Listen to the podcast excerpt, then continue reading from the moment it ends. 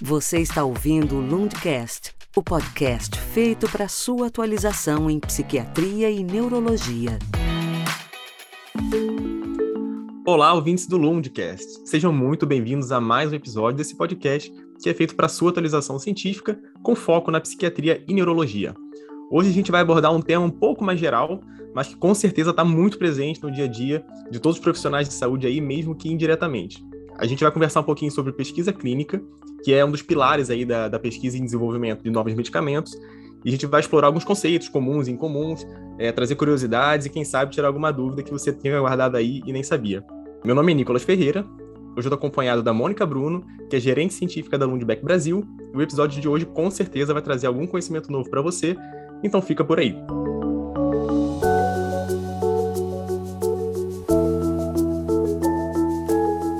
Oi, Mônica, tudo bem? Seja muito bem-vindo ao Lundcast.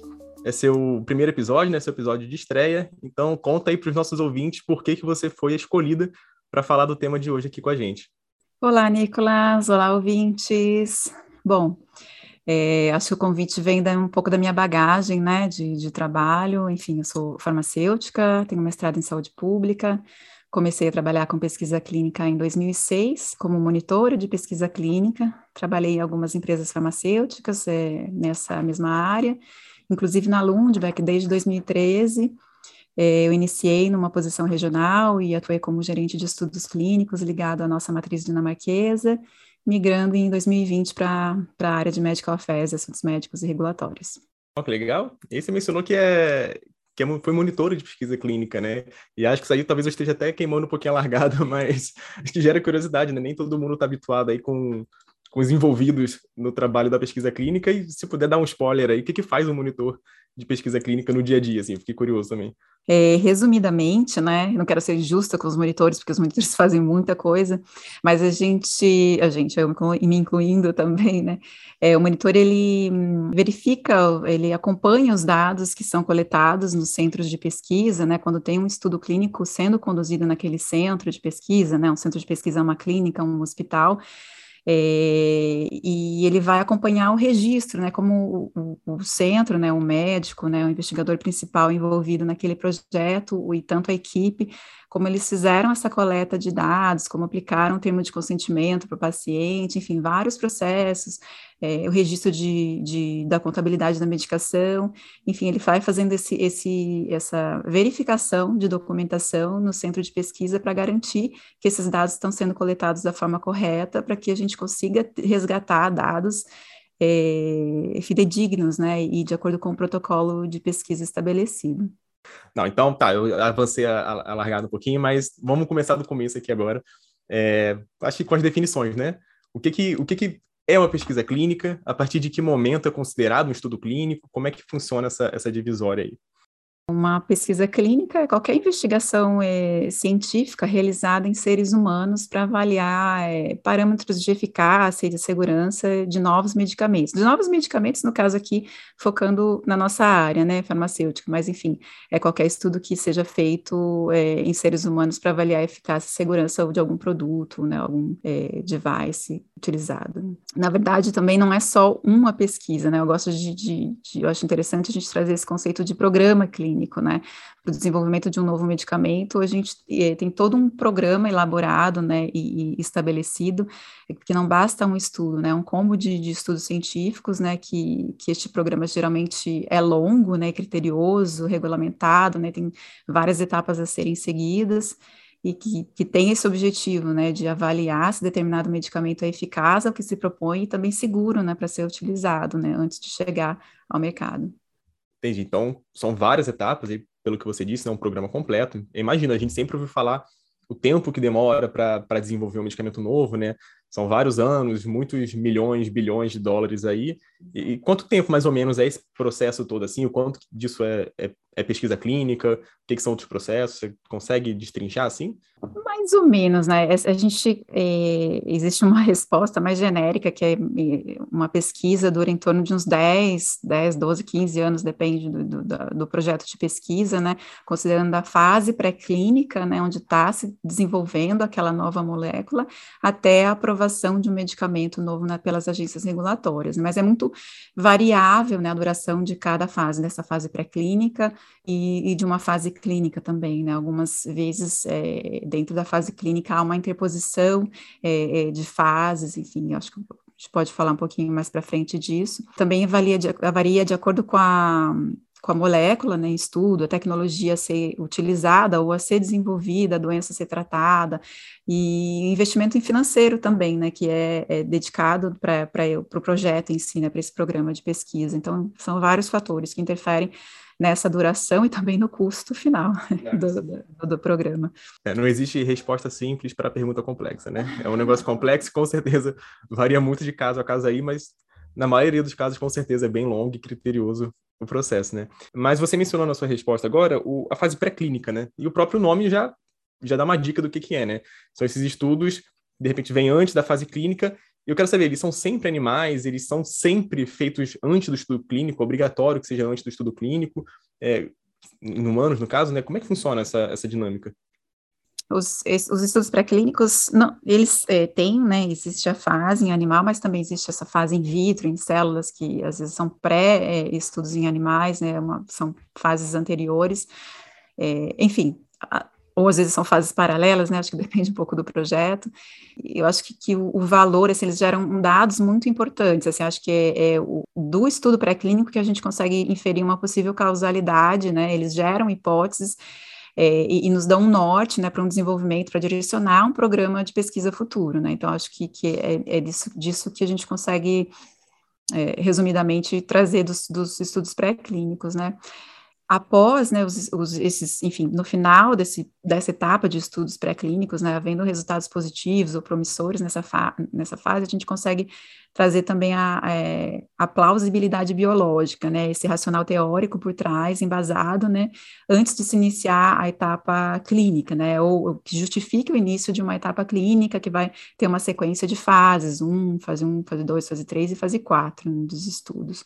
Não tem como a gente extrapolar obviamente, né, esses, esses dados pré-clínicos para humanos, né, por isso que a gente tem, é, é, um gradual contínuo, né, a pesquisa clínica, ela tem fases contínuas de desenvolvimento e, e gradual, né, a partir de um, de um estudo você consegue che chegar em dados que vão direcionar a próxima etapa do estudo clínico, né, muitas vezes a gente até ouve, né, de estudos, é, dados, né, notícias relacionadas a estudos pré-clínicos em, em, jornais, enfim, notícia de que ah, temos, né, uma nova cura para algum determinado, uma, alguma determinada doença, algum novo tratamento, mas é, acho que é muito prematuro quando a gente vê essas notícias e, enfim, é, são notícias promissoras, né? Acho que a gente tem que ficar feliz por isso, mas existe um processo muito longo ainda é, pela frente para trazer resultados mais é, efetivos, né, reais. Não, super legal você mencionar isso, que a gente teve um, um episódio 8, se não me engano, que foi com a, com a Michelle Rocha, que ela é a nossa farmacêutica responsável técnica aqui da, da Lundbeck Brasil, e a gente falou muito sobre essa muito de pesquisa e desenvolvimento, vindo dos bastidores aí da, dessa parte de qualidade, enfim, tudo que envolve a área da Michelle técnica, e a gente falou bastante disso também, né? Como que às vezes a gente vem com essas notícias é, revolucionárias, que na verdade ainda é um estudo que está lá na fase pré-clínica, que é promissor, mas ainda de fato não é uma resposta que a gente, que a gente gostaria que fosse, né? Então fica aí o jabá do episódio 8, que tá, é muito legal também, e a gente aborda isso mais a fundo. Mas, Mônica, uma coisa que, que chama atenção é esse processo todo é super lento, super complexo, mas recentemente a gente viveu com a pandemia, né, um, um ponto que imagino que seja fora da curva é, de do processo de desenvolvimento das vacinas, enfim, foi bem acelerado, né, muito mais do que a gente está acostumado a ouvir nesses 10, 15 anos que demoram e as vacinas foram desenvolvidas bem rápido. Né? Por que, que, que teve essa diferença? Assim? Por que, que nem todo medicamento consegue ser desenvolvido tão rapidamente quanto as vacinas da Covid foram? Resumidamente, né, acho que o primeiro ponto é que se tratava de uma pandemia, né, literalmente o mundo parou, né, é, por causa é, de um vírus, né, acho que as atividades, né, muitos laboratórios direcionaram seus olhares também para né, e esforços, né, para essa área, né, para a gente tentar trazer uma solução para esse problema mundial, né, então, enfim, acho que começou é, a ser uma corrida também, né, em, é, enfim, acho que teve esse, esse, é, essa preocupação toda em relação do, do, que se fazer, mas existe em paralelo uma corrida aí de alguns laboratórios que direcionaram seu foco para isso, né, eu li até uma reportagem que fala, né, que resumia que cerca de 70 laboratórios, né, nesse processo de desenvolvimento da busca de, uma, de, um, de um tratamento para a Covid, né, não só vacinas, enfim, buscaram-se outras coisas, eu vi, teve cerca de 70 laboratórios interessados ou envolvidos nesse processo, então, é, a gente vê que teve bastante dedicação e esforço, né, além disso, acho que tem a questão do suporte é, financeiro que alguns laboratórios também tiveram, né? Eu acho que não só é, privado, mas também governamental. Eu acho que né, o mundo todo estava focado né, nesse, na busca de uma cura, de uma solução. Dando um exemplo próximo né, da nossa realidade, a Fundação Lundbeck, que em princípio foca em apoio a projetos relacionados à doença do cérebro, doou cerca de 30 milhões de coroas dinamarquesas para projetos de pesquisa relacionados à Covid-19, no início da pandemia. E nisso é um exemplo mais próximo da gente, mas provavelmente outros, ou provavelmente não, a gente sabe que outras empresas é, direcionaram recursos para isso também. E assim, é só um parênteses também, é, é, na época, ainda no início da pandemia, eu estava envolvida em alguns estudos, e assim, praticamente os estudos para outras áreas pararam, assim, né, porque, enfim, todo mundo teve que ficar em casa, né, os pacientes tiveram que ficar em casa, os médicos também, alguns hospitais trabalham, direcionaram seu foco de atenção é, eh, para atendimentos de urgência, então, assim, é, algumas é, novas regulamentações vieram relacionadas aos estudos em andamento, então teve todo um, um, um movimento por trás que muitas vezes quem não está envolvido na área não, não, não não vê, né? Não, não tem visibilidade, né? Não tem essa noção. Ah, então realmente foi uma, uma comoção global, uh, né? Focado nisso e realmente gera resultados aí que são fora da curva, porque era uma situação realmente extraordinária. Né? É. E acho que até tem, assim, é, técnicas inovadoras que estavam, né, vinham sendo desenvolvidas e, e, estavam paradas em alguma fase específica por limitação de conteúdo ou limitação financeira, que puderam ser, ser retomadas melhor. ali, né, receberam um aporte e deslancharam se partir do zero, né? Já tinha um trabalho de base construído. Exatamente. É, legal. E, mas então, voltando agora para o mundo real, né? Para como as coisas são no dia a dia mesmo, na prática, né? É, você mencionou aí da, das fases 1, 2, 3 e 4 dos estudos clínicos, assim, imagino que isso seja é, realmente uma maneira de seccionar e, e separar bem, até para organizar como é que funciona esse processo todo. É, é, assim mesmo? Você pode entrar um pouquinho mais a fundo, explicar como é que funcionam essas fases, os, os objetivos delas, como é que é essa dinâmica entre fases no, na, desenvolvimento de um estudo, né, na, na, rotina de um estudo? Eu vou resumir um pouquinho dessas fases aqui para a gente ter um, uma introdução a esse assunto. É, a fase 1 um é a fase que segue né, a partir dos, dos dados de estudos pré-clínicos. Né, é, o estudo é realizado num pequeno grupo de voluntários saudáveis, né, de, enfim, depende do, do fármaco, exemplo, alguns estudos para o tratamento, tratamento de câncer, né, essa, é, essa fase pode acontecer em pacientes, enfim, não passam de 100, né, é, indivíduos, é, mais ou menos, né, com o objetivo de avaliar a segurança de, e, e, a dose em humanos, né, é a primeira fase em humanos, né, então é, tem que haver uma cautela, né, né, em relação à condução desses estudos, né. É, nesses estudos de fase 1 também a gente avalia dados é, de farmacodinâmica, como o nosso corpo reage, né, responde a essa, essa molécula nova e também alguns dados de farmacocinética já podem ser coletados também, né, por exemplo, né, qual a dose máxima tolerada, o melhor esquema de administração da droga, né, para, enfim, trazer um racional, entender melhor como que essa, que essa nova, esse novo fármaco funciona,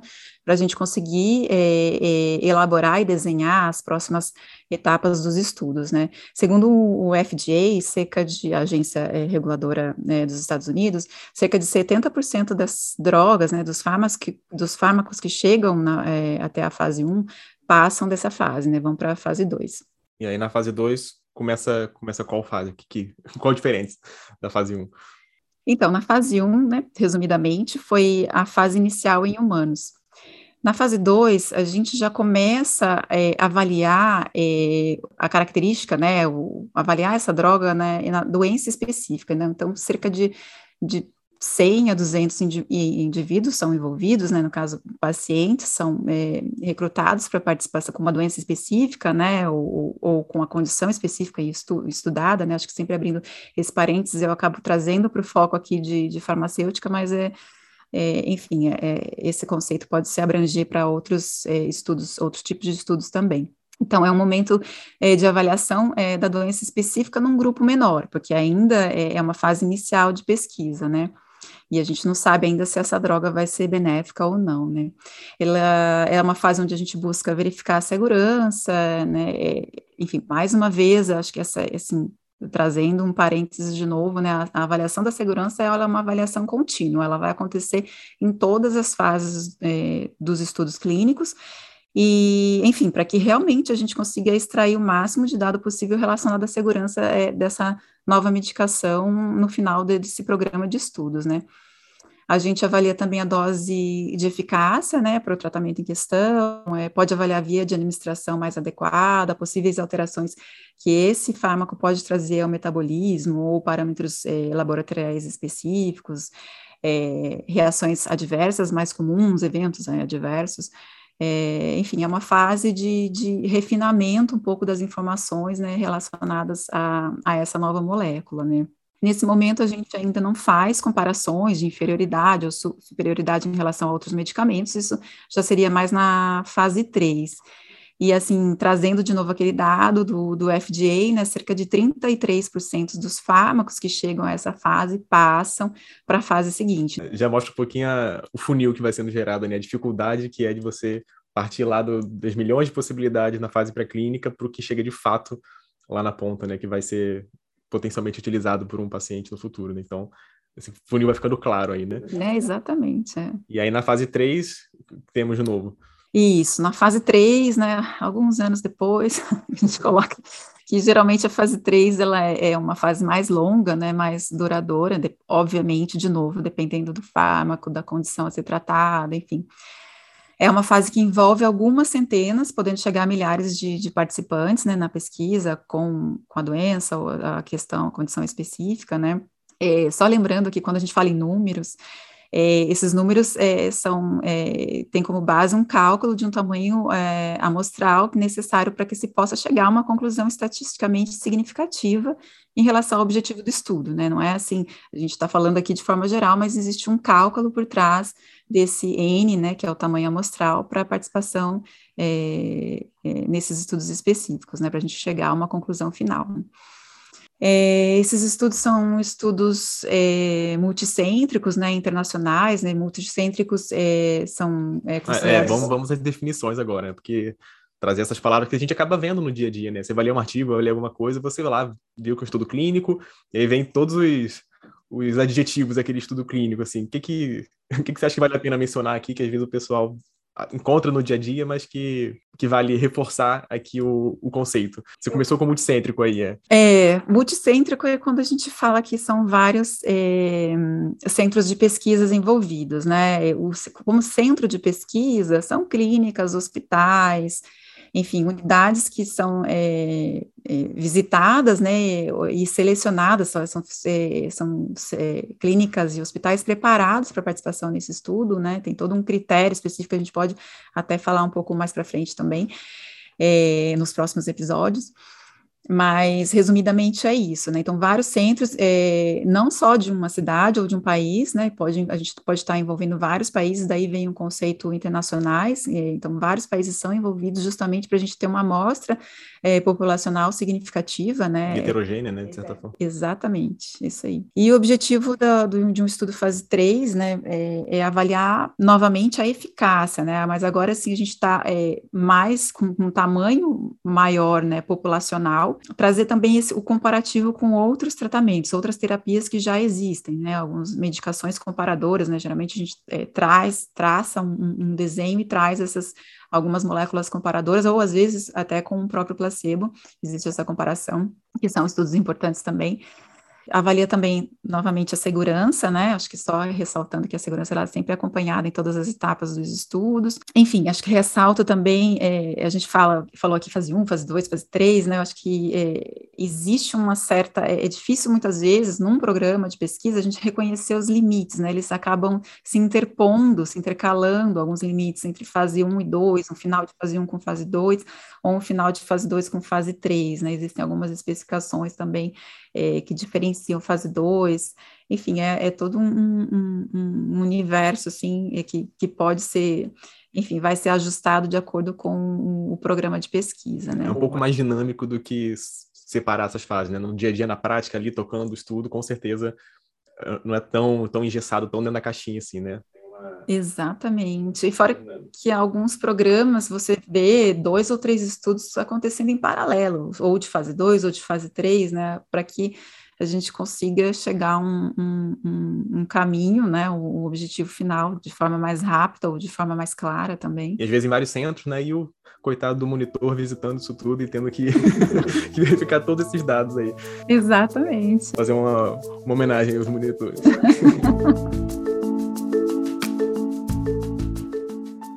Bom, e no final, né, eu acho que assim, essa é a fase, né, o final da fase 3 é a fase mais aguardada, que é a fase que a gente vai é, é, trazer os resultados finais, né, desse, de um programa como um todo, né, e, e, ver se a gente conseguiu realmente um novo fármaco que a gente pode chamar aí, uma nova formulação, chamar de um novo medicamento, né. Após análise dos dados, né, enfim, e, e, tendo resultados positivos, né, a gente faz um, a, a, gente, eu digo, a indústria farmacêutica, né, né, trazendo esse viés de novo, né, existe o processo, essa fase de submissão regulatória para as agências reguladoras, enfim, aí cada país tem a sua, enfim, aqui no Brasil a Anvisa, mas existe essa submissão, é, acaba sendo primeiramente sempre para o FDA ou para o EMA, que é a agência europeia, então acaba como as, os desenvolvimentos né, acabam iniciando nesses países, elas acabam sendo as primeiras agências reguladoras a receberem esses estudos é,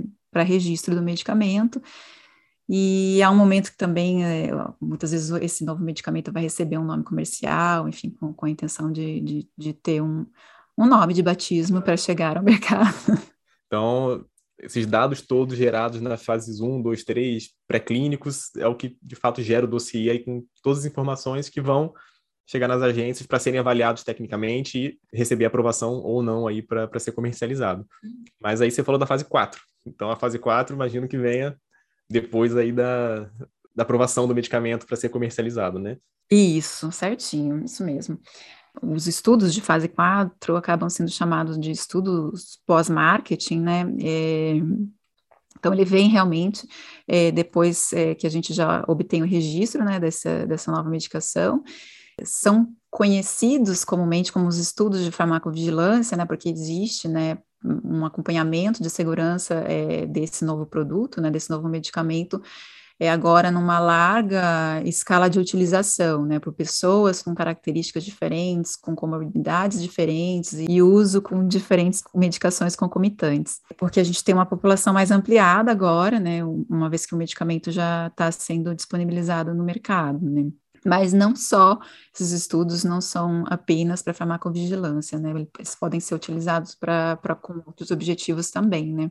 Acho que uma curiosidade, né, através desse, dessa avaliação, né, de, de, de pós-comercialização, é que a gente consegue ter atualizações em relação a novas reações adversas para serem incluídas em bulas, por exemplo, para aqueles casos raros de eventos de que ocorrem uma vez a cada 100 mil pacientes, eh, são eventos que são difíceis de serem observados durante a condução dos estudos controlados, que nesse caso, como é, o uso já é mais abrangente, a gente consegue resgatar e, e, fazer uma atualização, ou até mesmo é, criar novas advertências e precauções. Né? Acho que isso é, é bem bacana é, de, de trazer e até de se conscientizar em relação é, conscientizar tanto a população quanto a classe de profissionais de saúde para fazer essa notificação de eventos adversos e reações adversas sempre que tiver um conhecimento em relação a isso, né? Se eu sou um paciente, se eu sou uma pessoa que está tomando uma nova medicação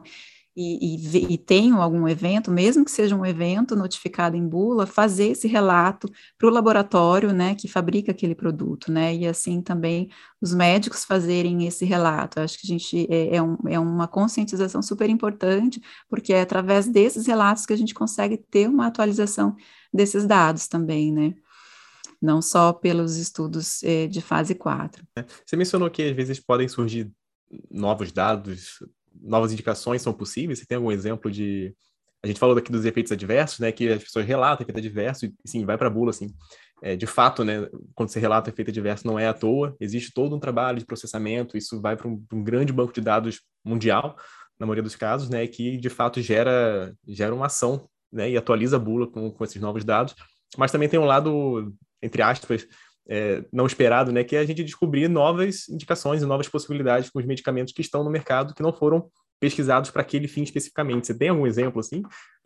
Tem, tem, acho bem legal, assim, acho que o ácido acetil salicílico, né, a famosa aspirina, ela, ela, enfim, foi estudada há muitos anos, acho que desde 1890, 1900, assim, mais ou menos isso, não tenho ao certo, que ela foi estudada como anti-inflamatório, né, e antitérmico, mas é, devido, é, após a utilização, observou-se que ela tinha um efeito antiagregante, antiagregante plaquetário, e, e, atualmente ela é utilizada para alguns protocolos de tratamento como anticoagulante, né. E outro exemplo é é o minoxidil, né, que o objetivo inicial de tratamento é, foi como um, um antipertensivo, né, que passou a ser utilizado para o tratamento de crescimento de cabelo, né, por causa de eventos adversos que foram observados é, em pacientes que utilizaram para o tratamento da hipertensão, que, que é o hirsutismo, né, que é o crescimento de, de, de pelos e cabelos, assim, enfim, acho que isso é bem bacana.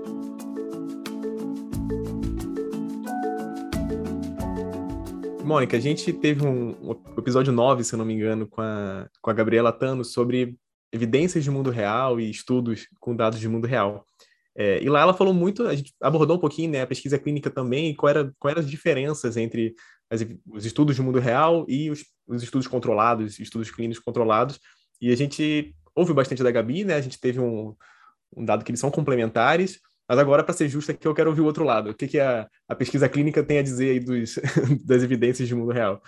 É, eu assisti também, escutei né, o, o, episódio, acho que a Gabi trouxe assim, com muita clareza né, é, o que, que é um, um, estudo de evidência de mundo real, enfim, são os estudos de, de evidência de mundo real, acho que é, só trazendo um pouquinho do termo em inglês, que muitas vezes numa leitura de um artigo ou uma publicação a gente vai encontrar que é o Real World Evidence, que também é abreviado como RWE em algumas, é, alguns títulos, e, e, muitas vezes a gente não sabe, né, e fica em dúvida do que significa, então se trata um dos estudos estudos de evidência de mundo real, são estudos que avaliam dados do mundo real, que é o Real World Data, é, obtidos na prática do dia a dia, né, nessa prática da vida real, né, do mundo real. Se a gente trouxer para o nosso lado aqui da farmacêutica, né, o, na prática do dia a dia, né, de, do, do uso de determinado medicamento, né, a gente pode coletar dados relacionados a isso, né é interessante sair, é, a gente traz dados, novos dados que estão fora desse controle, né, que de um estudo clínico, né, então muitas, muitas vezes a gente pode ter dados, é, informações importantes, novas informações, novas é, conclusões relacionadas a medicamentos, né, de, de um programa de estudo, ou até mesmo a gente pode hum, obter suporte para novos desenhos de estudos a partir desses dados de mundo real. Então, acho que eles contribuem bastante, são dados bastante importantes é, atualmente que a gente pode é, utilizar, né, fazer uso para otimizar e melhorar e trazer novos resultados e, no, e inovações, enfim, né, de, de uma forma geral uma coisa é, é, bacana você trazer isso, não sei se a, a Gabi, não me lembro se ela comentou isso, né, mas a FDA recentemente, né, no final do ano passado, até tem, enfim, algumas coisas desse ano ainda, é, expandiu alguns conceitos relacionados a evidências de mundo real e dados de mundo real, né, eles trazem esse conceito, é, considerando o momento atual, né, tanto em relação ao uso de computadores, internet, dispositivos móveis, é, biosensores e até mesmo aplicativos hoje em dia que são utilizados para captura de dados, né, relacionados à saúde, e, enfim, é um, né, a amplitude de, de, informação e dado que a gente tem que, que a gente que pode ser utilizado, né, que tem um potencial para responder questões que ainda não são respondidas, né? E fora o desenvolvimento também de novas capacidades analíticas, né, desses dados, né, que mais sofisticadas que até então a gente não tinha. Então, é bem interessante, é um assunto bem amplo, assim, é bem abrangente, né, o que o FDA traz né, nessa, nessas orientações, né, porque não se aplica apenas medicamento ou, ou dados que as indústrias farmacêuticas podem utilizar, mas eles falam da área da saúde como um todo. E fica essa dica, assim, para quem é, tiver interesse é, em saber um pouco mais é, de real world evidence, de estudos de evidência de mundo real, ah, tem uma página do, do FDA bastante atualizada sobre esse assunto. Ah, legal. Então já fica aí o, a dica do Synapse, né? A gente vai colocar então o link para essa, para essa publicação do, do FDA aqui na descrição do episódio.